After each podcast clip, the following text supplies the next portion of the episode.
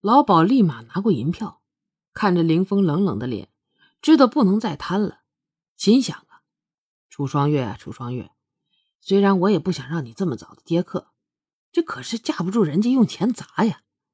你现在还不是花魁，这五百两也值了。妈妈，我会多给你做几身好衣裳的。双月回到房间以后就换衣服，现在一切都按照自己的计划发展着。双月相信呢。用不了多久，自己就可以离开这儿了，在这个古代的世界好好的游览一番，这也不枉自己穿越一次啊！双月刚换好衣服，就听见外面的声音了：“月儿，月儿！”老鸨领着凌风来到了双月的房间。双月没想到啊，这老鸨现在还会来自己的房间。啊，妈妈，有什么事吗？双月疑惑的去开门。一开门就看到老鸨身后的男人，心里已然了然了七八分呢。这老鸨也太没有诚信了吧！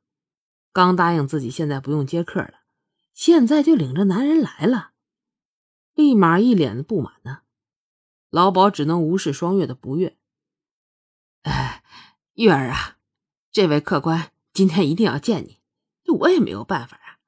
不过你看这位大爷也是一表人才。”那你就陪他聊聊天嘛。老鸨自知理亏呀，也不敢说自己是要了人家裴印的价。不过似乎林峰也没有介意。老鸨心里暗想：看来这位爷也是个不简单的丫头啊！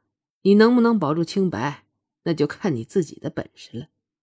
听老鸨这么一说，双月才注意到来人，原来正是那天自己陪的客人呐。看到他，双月也是微微放下了心呢。啊好的，我知道了。虽然知道这个人不是好色的，自己应该是没啥事儿，可是心里还是埋怨见利忘义的老鸨，所以冷冷的回了话以后，就自己进了房间。那我就不打扰你们了。老鸨悻悻的笑着走了，心想啊，还算这小姑娘识趣。双月回到了房间，听到了老鸨渐渐远去的脚步声，然后听到有人进入房间，并且将门关上了。双月的房间有隔间所以是听到。双月坐到了茶桌旁，圆圆的茶桌周围放着四只圆凳。虽说从礼仪上讲，应该让客人坐面门的位置，不过双月现在可不想讲那么多的礼仪。双月给自己倒了一杯茶后，端起茶杯却是不喝，凝视着茶杯，等着渐渐靠近的脚步声。其实说双月不紧张，那都是骗人的。虽然通过那天对林峰的观察，知道他不是贪图美色、用下半身思考的人，但是毕竟这种场合啊，以这种身份见面，多少让双月心里没底儿啊。若他真不是贪图自己的身体，那他来干嘛呀？虽然不清楚那个老鸨到底收了多少好处，但毕竟老鸨已经答应了，暂时不让自己接客了。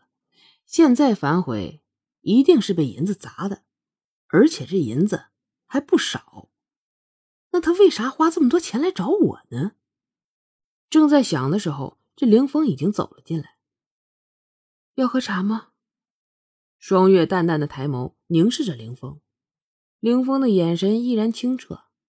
双月虽然是问凌风是否喝茶，但是并没有起身为凌风倒茶的意思，依然紧紧的攥着手里的茶杯，似乎这茶杯是双月极为重视的东西。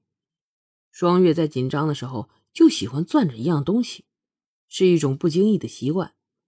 茶水可以让双月凝神静气，只是如今的双月已经紧张的喝不进去了。凌风并没有回答双月自己是否喝茶，只是走到了双月面前，面对而坐，自己给自己倒了一杯茶，颇拿自己不当外人。他想不出啊，双月这样淡淡的对自己是何意。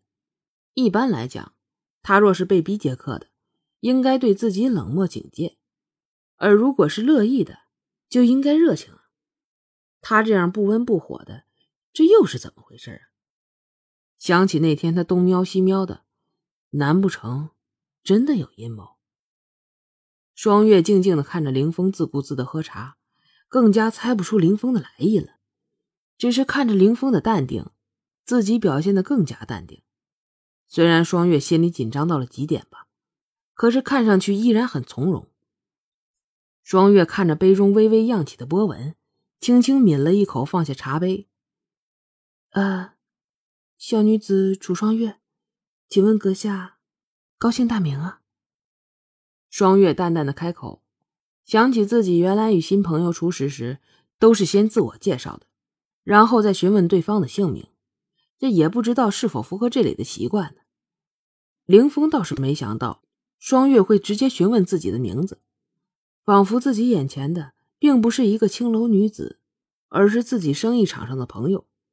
不过虽然这样想吧，还是说道：“顾凌风。”凌风回答完之后，静静的看着双月，似乎对他接下来会说什么很感兴趣。接着又是令人窒息的沉默呀！双月的手在桌下紧紧的攥在一起，接下来说什么呀？继续问他身高、体重，不行，像查户口的。自我介绍也不行，万一他不感兴趣，或者以为我故意吸引他，他要成全我可怎么办？真是的，早知道会有今日，我当年应该多看点与青楼有关的电视啊，看看他们是怎么与客人相处的。忽然间灵光一现。哎请问阁下，可愿意听小女子唱曲儿啊？凌风微微点头。其实别说双月猜不出他的来意，就连他自己也不知道自己是来干嘛的，只是就是想来。看到凌风点头了，双月也微微放下心，开始轻轻的哼唱了起来。正是双月原来在现代喜欢的《相思垢》。双月选这首歌，也是因为他感觉这首歌无论是词还是曲。都是比较古典，